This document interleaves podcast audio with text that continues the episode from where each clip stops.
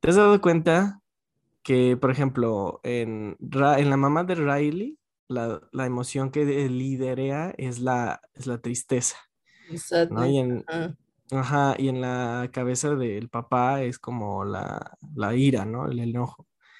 Este, me puse a pensar, entonces una, o sea, dentro de esa, de, esa construcción, de ese mundo de emociones, hay una que toma el control al momento de madurar, tal vez, ¿no? Pues así nos lo presentan, así, así lo dejan ver. Ok, entonces con base en eso, ¿cuál crees que sea la tuya? I don't know, está, está complicado porque mira, la verdad es que lo limitan porque solo te dan cinco emociones básicas y de ahí van haciendo, digo, ya en la pubertad te llegan el mix de, recuerdos combinados, ¿no? Así de doble sabor. Pero yo creo que hay más, o sea, no sé, no sé.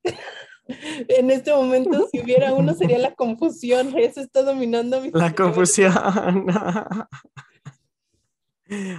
me parece que me no, yo, creo que sería tal vez el miedo, ¿no? Así como ah, ah", todo el tiempo. Pero mira. Es alegría, por el amor de Dios, o sea. Sí sería alegría, no lo sé. A ver, que nuestros amigos cinecheleros lo. Alegría, alegría, porque pues así.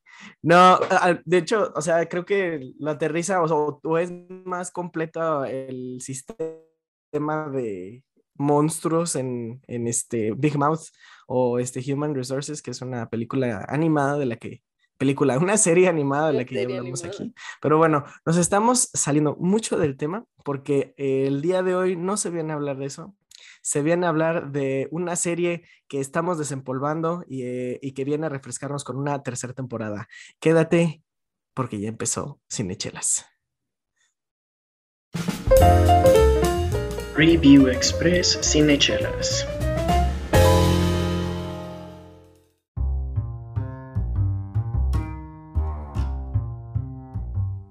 Y ya estamos de vuelta y pues por si no lo viste en la portadita de este podcast, eh, vamos a hablar el día de hoy de Love, Dead and Robots, la, eh, el volumen 3, la parte 3, la eh, temporada 3, no, no sé cómo, cuál sea el, modo más correcto de decirlo, pero uff, qué temporada, uff, qué volumen, uff, qué parte. Cari, em, ¿cómo quisieras ¿Qué nos podrías decir de qué va Love, and Robots? Que ya hemos hecho un, un review express de, de una de las temporadas, pero eh, pues a darnos así como un brief en general. Claro que sí. Pues Love, Dead and Robots es una iniciativa de parte de Netflix y yo no lo sabía, pero también está involucrado muy estrechamente Scott Riley. Ustedes lo reconocerán por su trabajo en Alien, este, eh, también hizo ahí por Prometeo, hizo una de otra de Alien después, pero bueno.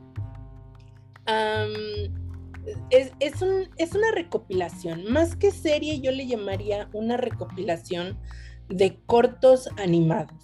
Y hasta ahí se queda, ¿no? Porque eh, sí, obviamente el título de, de, las recopilaciones, por no llamarle serie, Love, Dead and Robots, pues esos son como las tres temáticas que unifican estos cortometrajes, porque van desde los muy románticos y, medio melosos hasta los muy terroríficos, pero creo que podemos encontrar también un punto en común en la tecnología. Son eh, historias que están en un futuro distópico o en, no sé, algo que tenga que ver con criaturas también medio sobrenaturales. Es como todo este rollo este, eh, de la ciencia ficción. ¿No? Podríamos llamarle de la ciencia ficción, incluso los que tienen temáticas románticas y, así, ¿no? Eh, como mencionaba Charlie, en esta ocasión ya llega el, volumen 3, o sea, la tercera recopilación de cortos animados.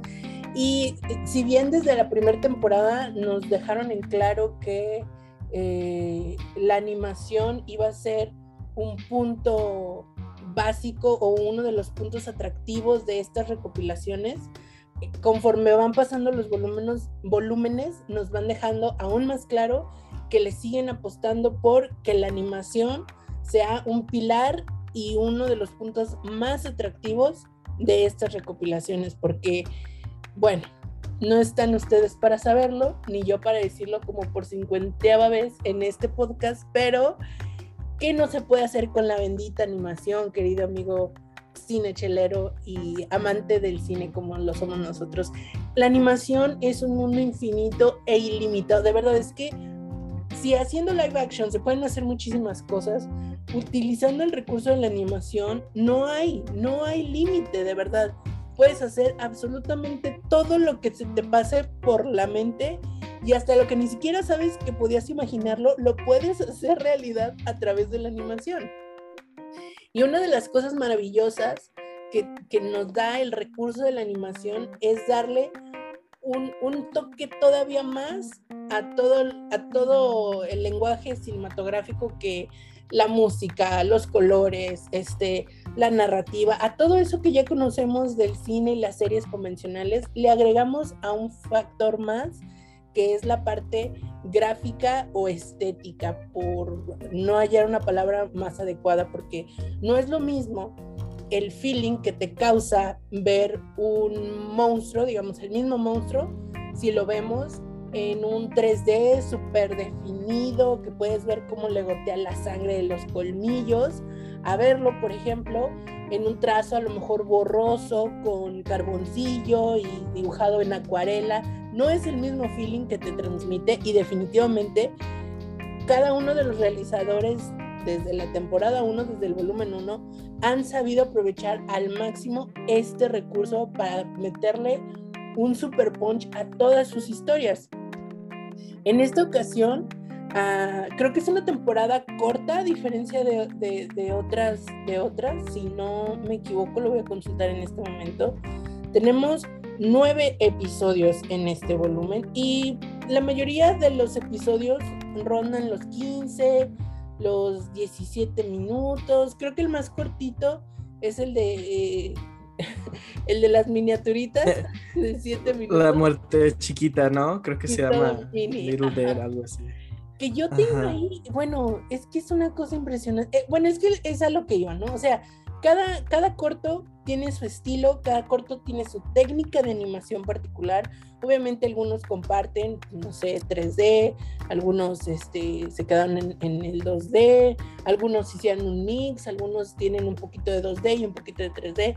Creo que esta en, en su gran mayoría está en el 3D, pero incluso siendo 3D, tenemos una gama impresionante, porque es lo que les digo, o sea, la animación es tan vasta, es como bueno, es, que imagínense, es como que, como que a alguien le digan, te doy una caja de colores, ¿qué puedes hacer? ¿Qué puedes dibujar con una caja de colores? No, pues, hasta donde la imaginación te alcance, o sea, literalmente eso es el recurso de la animación.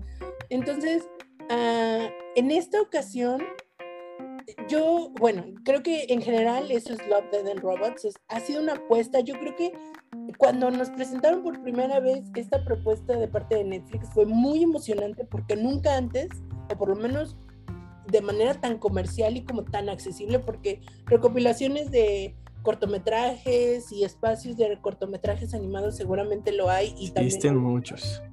Pero tan accesible, o sea, una plataforma tan masiva y tan al alcance de todos como lo es Netflix, creo que no lo había uh, hasta el momento, ¿no? Y aparte la calidad de, los cortos que nos estaban presentando, ¿no? Entonces, desde el volumen 1 fue una propuesta súper emocionante y súper interesante y que desde la temporada 1 los que amamos todo este rollo estamos bien pendientes a ver, viene otra y viene otra.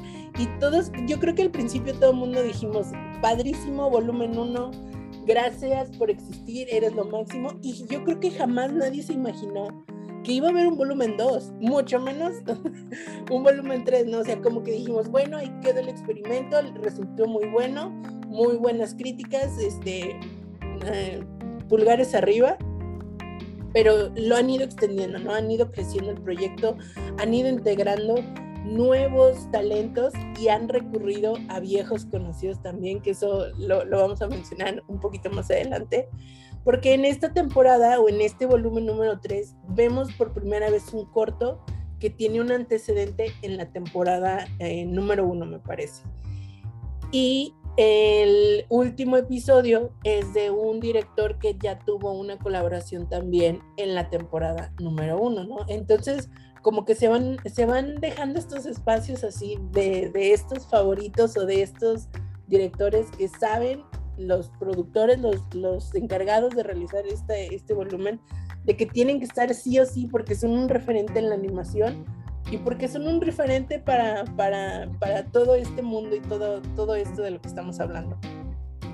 Entonces, uh, tomando en cuenta eso, tú con toda la tranquilidad, amigo cinechelero, puedes lanzarte a ver el, el, volumen 3 y no hay mayor tema si ves después el 2 y al final el 1. O sea, son como completamente independientes, pero personalmente yo sí creo que impacta más que lo veas en el orden en que se han ido estrenando, o sea, volumen 1, volumen 2, volumen 3. Porque ya te queda como un antecedente. Y personalmente yo creo que el volumen número 1 va a estar muy, muy difícil de superar porque por esto que te comentaba antes, porque no hay un antecedente con que lo compares. Entonces, la temporada 2 pues ya está más alta la vara porque ya tienes el 1 de por medio, ¿no? Y la 3, pues todavía la tienes más alta porque tienes el 1 y tienes Incluso podríamos decir que la 2 se quedó en, por así decirlo, en piezas corta, ¿no? Fue como una exhibición más corta de, de lo que ya nos había acostumbrado la primera, ¿no? Entonces creo que con la 3 sí llegamos a un poquito más de alcance, a más, a, este, a un, poco más de cortos, ¿no? Por yo, yo me llevé un buen rato, ¿no? En, en verla y analizar cada episodio, echarle como este, un buen ojo porque todos, o sea, es un corto, ¿no? Y, y creo que es extraordinario cómo estos realizadores se toman un tiempo, ah, eh, bueno, más bien logran cerrar una historia en un tiempo tan corto. O sea, que es eh, que empieza también de una manera muy complicada y que nos plantea un universo muy complicado y, y bueno, o sea, es, es, eh, es, extraordinario de verdad. Entonces, bueno, ahí está, ve a verla, de verdad, a todos, a es altamente recomendable. Nada más haciendo un comentario respecto a la animación. Hoy escuché a una amiga animadora decir que es como Dios, ¿no? Al frente de la computadora, que ella literal le da el movimiento a las cosas como animadora. Y dije, wow, wow, espera. este, yo creo que no, no, sé, no sé si es, es, real, ¿no? Creo que la banda de Homero Simpson, los borbotones, ¿no? Así fue, después de que dijeron que era más grande que Dios. Pero bueno, eso no tiene absolutamente nada que ver, un comentario ahí. Este, uh, creo que también, eh, o sea, sí, sí está, o sea, el nombre que mencionaste, ¿no? Este Ridley Scott. No sé si era Ridley Scott, no recuerdo. O sea, sí, sí, sí estoy consciente de que era era, no sé, era David Fincher, otro nombre que vi por ahí en, en los, en los ah, créditos de varios de los cortos. Este, no sé si Ridley Scott, eso, este, digo, claro, que, si tú, tú lo investigaste, pero yo había así como Fincher y en varios, ¿no? Como eh, como este productor ejecutivo, creo que alguno de estos lo dirigió él. Este, o sea, realmente sí está padre esto es interesante, ¿no? Porque hay muy pocas veces que un director experto en live action ¿no? y en contar historias con, actores y con personas, de repente, ¡fum!, se vengan a la animación a hacer cosas todavía más complicadas, ¿no? Es el caso de, no sé, Wes Anderson, que él con la este, animación 2D, eh, animación stop motion, o en su momento Zack Snyder, que pues a lo mejor aquí este, a, muchos no les gusta, por decir que a mí no me gusta, pero que probó suerte alguna vez con los Guardianes de Cajul, que no le fue tan bien en, en taquilla, pero tomando la película como una pieza audiovisual es algo muy padre, no sé si tú ya la viste. Eh, pero sí, es algo, algo entretenido de ver, que ya entiendo por qué esa, esa franquicia soñada que todos están buscando, pues no, no se dio. Pero bueno, yo tengo un par de preguntas al respecto, que obviamente espero que las preguntas sean sin spoilers, Cari, ¿no? Para que no... que no, debo decir que no hay corto spoilereable, ¿no? O sea, creo que... Creo que lo único que yo sí podría decirte, y me parece interesante que lo hubieras mencionado hace un momento, es que creo que esta temporada es la única en la que los cortos acaban un par, no todos, definitivamente no todos, pero sí sólidamente dos o tres de ellos acaban y te dejan la sensación de que va a haber algo más, o sea, de que realmente ese no es el final. Y eso yo no lo había sentido en ninguno de los otros cortos de los volúmenes anteriores. O sea, te presentaban el corto 7, 10, 15, hasta 20 minutos que durara y lo sentías como la historia completa. Y en este volumen, por primera vez, siento que hay dos o tres que sí te quedas así como, ¿y luego qué? O sea, ¿esto es el final? O sea, ¿hasta aquí llegamos? Y, eso fíjate que se me hizo muy curioso y valoré muchísimo la capacidad de los otros cortos de poder darle un cierre contundente a la historia y en los otros volúmenes también, ¿no? Entonces, creo, creo que por ese lado, eh, creo que es la diferencia más grande que yo podría encontrar con los otros volúmenes. Fuera, obviamente, pues de que hay otros volúmenes que a lo mejor tienen no quiero decir más, más variedades técnicas de animación, pero yo siento que aquí no hay tantas como en otras temporadas. No sé tú cómo lo sentiste ahí en ese aspecto.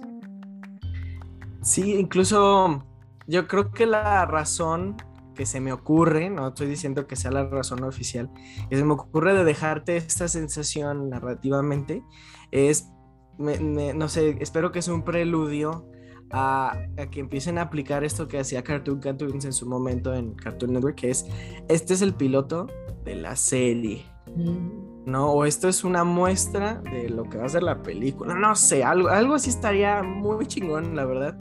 De por ejemplo, yo sí quisiera ver una serie a lo mejor de el único corto que vi en 2D, bueno, sí, era 2D, que es este, el del oso mecánico, ese, no recuerdo, Kill, Kill Team, algo así se llamaba. Algo así. Este, que a lo mejor hay demasiada testosterona, pero la animación está tan bonita, o sea, es tan, tan clásica, está tan padre, que ya sí me gustaría ver como más episodios de esto, ¿no? Bueno, o sea, más de este Kill Team, ¿no?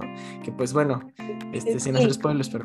No, y además creo que es muy necesario decirlo, yo creo que nos, digo, obviamente no, eh, no es como que nos estén escuchando menores de edad, muy, muy menores, y si nos están... Sabemos que todos ustedes están en sus 20, 30 este, amigos. Adultos responsables, este, ahí va, porque un niño está escuchando esto, pero bueno, Ah, oh, eh, no es obvio, más bien hay que decirlo, estas compilaciones, estos cortometrajes definitivamente, y lo repetimos por cincuenteava vez nuevamente, el hecho de que sean animación no es que estén dirigidos para niños. Y muy en específico estos no están dirigidos a un público infantil. Incluso yo me atrevería a decir, ni siquiera, o sea, obviamente no es como el típico la categoría B15, ¿no? Así es como que menores de 15 no entran en esta película, pero claro que desde los 12 ya la ven, ¿no?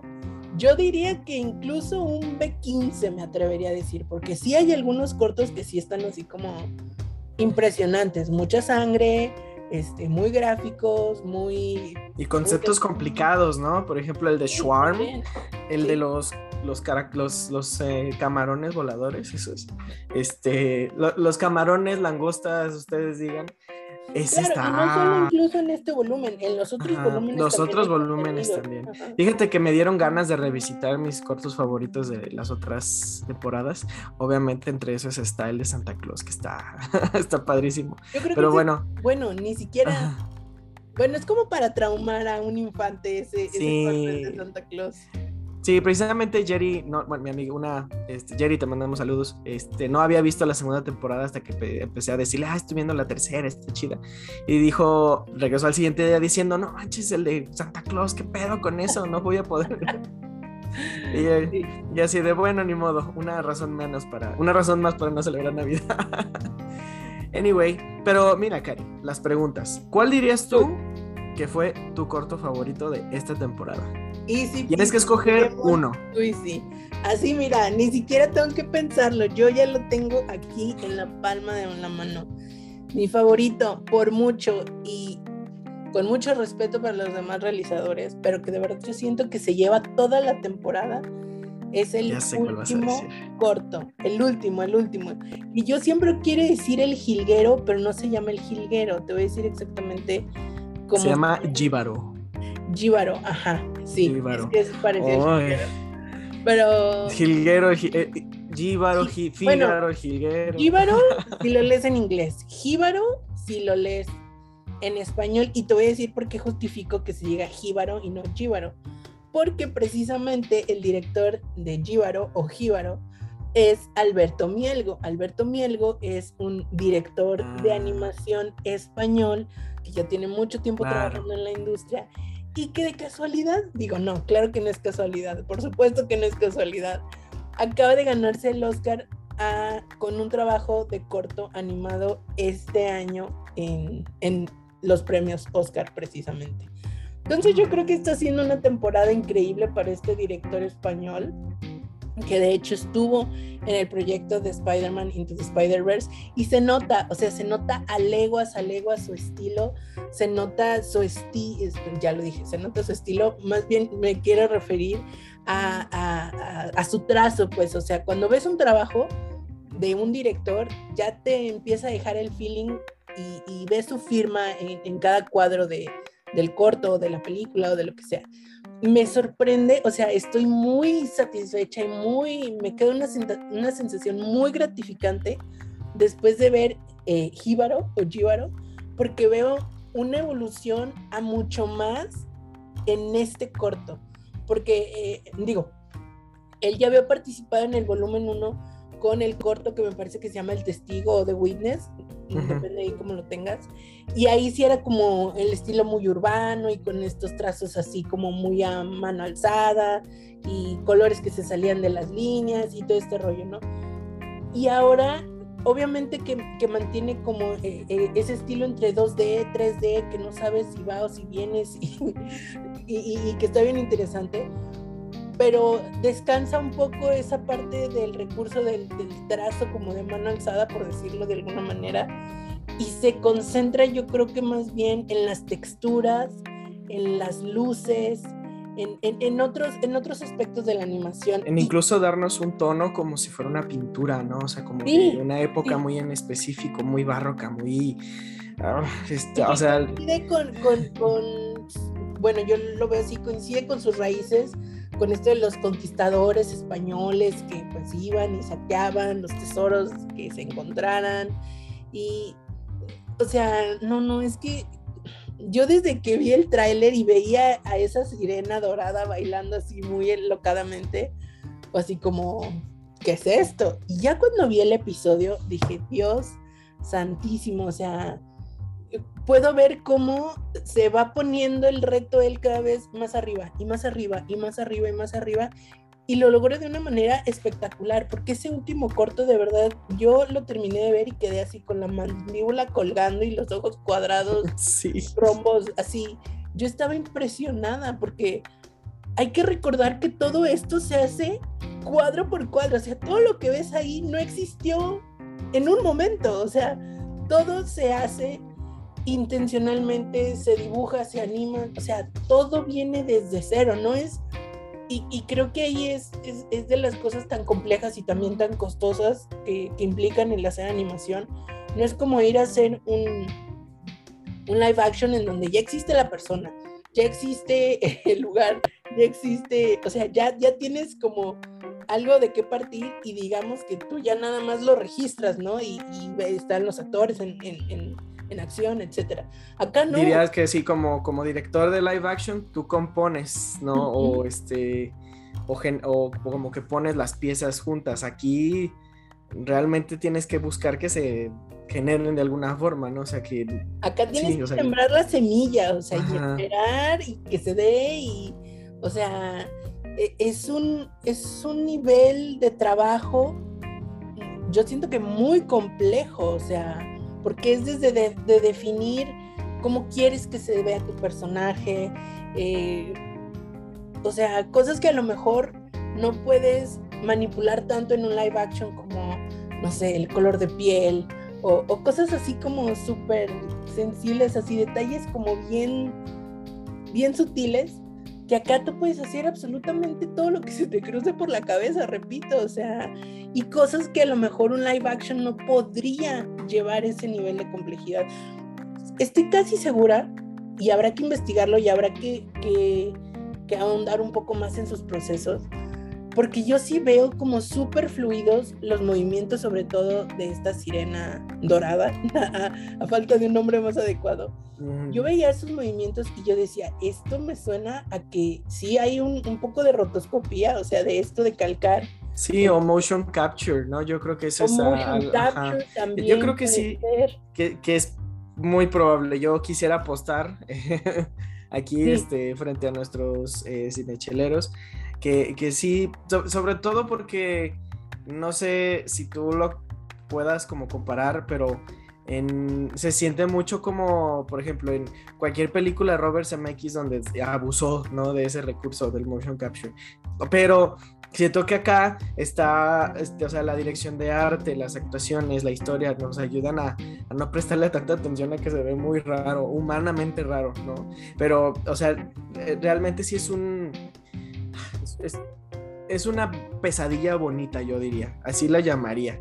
Porque a mí realmente sí me puso en un plano donde oh, yo he soñado esto y no me ha gustado. O sea, no, no esto específicamente, pero este, esta sensación que te da es, es muy así como eh, inquietante, ¿no? Y, y o sea, está muy padre, porque, no sé, de repente lo sentí, me, sentí como viendo Midsommar en algún momento, o sea, ese mismo sentimiento, esa misma esta incomodidad en la espina, ese frío que sientes en, el pecho, este, está, ya, ya, me estoy volviendo muy romántico como Jibaru, pero realmente para mí ese es mi segundo, yo diría, este, porque no sé tú, pero yo creo que disfruté mucho, mucho más a nivel este narrativo y visual lo voy a poner así como los dos, el de las ratas escocesas, que ahorita te voy a dar el nombre exacto porque no me acuerdo cómo se llama, este Mason's Rats, eh, que ah, es, que, o sea, realmente era muy incómodo ver un montón de ratas morir de manera, de una manera muy cruel, heroica, este, heroica, por así decirlo, pero, o sea, como en un plano muy chiquito ponerte un, tema político, social, o sea, en, una situación de todos los días, ¿no? Y la inclusión de todo, tanto como la fantasía, como la ciencia ficción, como los robots, como la muerte, o sea, creo que aquí convergen como este, en pocos cortos en todas las temporadas los tres temas o las, tres palabras de una manera padre. En Gíbaro, claro que sí, o sea, si yo le tuviera que dar un Oscar a, una a uno de estos cortos, tendría que ser a Gíbaro, o sea, objetivamente. Pero el que yo pondría como mi favorito querido sería el de las Rats, ¿no? Y haría una mención honorífica de, The Day of the Little Dead. Porque neta, con solo plano secuencia de, ¿cómo se llaman estos este, time-lapse animados? De lo que le sucede a la Tierra con una maldición. Es que está muy padre porque como de algo tan chiquito de repente se hace un cagadero. Es, es algo muy, muy padre. Y, y bueno, a mí, ya así como para terminar mi intervención, creo que está padre que tengamos una secuela del primer corto ever de Love, Dead and Robots que se llama The Three Robots y que nos sigan dando fíjate, nos sigan dando razones por las cuales se acaba la humanidad y nos vayan tirando así como indirectas de aguas, ¿eh? Por esto se puede acabar. Yo creo que por eso nos los trajeron de regreso. Pero bueno. Anyway, lo van a seguir haciendo, van a seguir, digo, eh. si siguen publicando volúmenes, que esperemos que sí, porque cada vez se va integrando nuevo talento, se va... Y yo creo que eso es como lo más importante y uno de los puntos que más me gustaría rescatar, que ya lo mencionamos, la plataforma tan importante que representa Netflix para este tipo de proyectos, porque repetimos, de que hay talento, lo hay, de que falta apoyo, lo falta, de que hay espacios y de que hay lugares y de que hay muestras y hay festivales, lo hay, pero ¿cuál es el alcance? ¿Cuántas personas realmente pueden acceder a esos contenidos y cuántos de esos contenidos disponibles realmente pues son de la calidad de lo que estamos viendo en este proyecto en específico. Entonces, yo creo que ah, si Netflix continúa con este proyecto que rezamos a todos los santos de arriba y de abajo para que siga siendo así, va a seguir teniendo mucho éxito porque no hay nada, no hay otro proyecto que se le compare, o sea, no tiene ahora sí, bien términos mercadológicos, no tiene competencia directa, pues, o sea, va a haber otras series animadas, pero esta no es una serie, o sea, repetimos, es un conjunto, un así, reunieron muchos, ajá, reunieron muchos cortos de diferentes índoles, de diferentes estilos, de diferentes eh, temáticas circundantes a estas que ya hemos mencionado, y con esa libertad, o sea, de ahí para, para donde quieras, porque hay, hay, de todo, como ya lo hemos mencionado. Entonces, creo que ese, ese es, e, e, esa es la gran apuesta, que se siga este proyecto lo más que se pueda y hasta donde llegue y que a lo mejor eventualmente surja una película de alguno de estos cortos que como tú mencionabas se convierta en, el piloto de un proyecto más amplio, más grande, más largo, o ah, que sea un referente, porque ya el día de hoy ya lo es, o sea, una serie de este tipo ya marca un antes y un después en la animación y, y pues está ahí, o sea, en Netflix, ve, velo ver, amigos chinechelero, velo. Están bien chidos. ¿Cuál dirías tú que es el episodio más, o cuál te fue el episodio más difícil de ver? Porque digo, tomando en cuenta que pues es para adultos, o sea, y que de repente se ven cosas muy ah, complicadas, o sea, que no, no ves todos los días, vaya.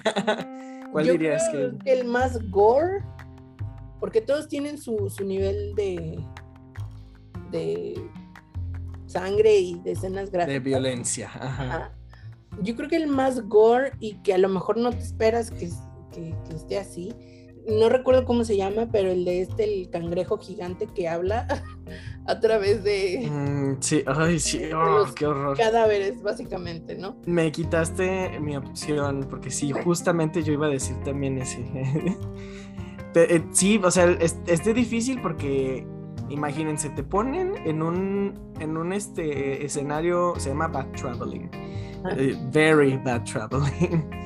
en un escenario muy tipo como este Planeta del Tesoro, pero este o más bien Piratas del Caribe, pero como con extraterrestres, no sé, está muy, muy raro.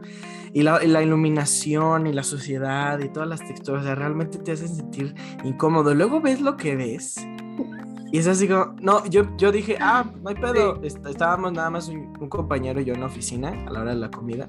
Todos los demás habían ido a, comer afuera.